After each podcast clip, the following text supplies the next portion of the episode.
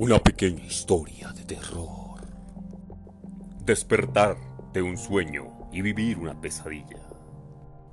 Estaba en un bosque desolado. Era de noche y solo me alumbraba la luz de la luna. La única melodía que se escuchaba era la de mis pasos descalzos y la agitación de mi respiración luego de tanto andar. La desesperación penetraba en mi alma y hacía bombear mi corazón a la velocidad del viento que erizaba mi piel. Una mano que quemaba tocó mi espalda y escuché un susurro tan lejano que no logré comprender.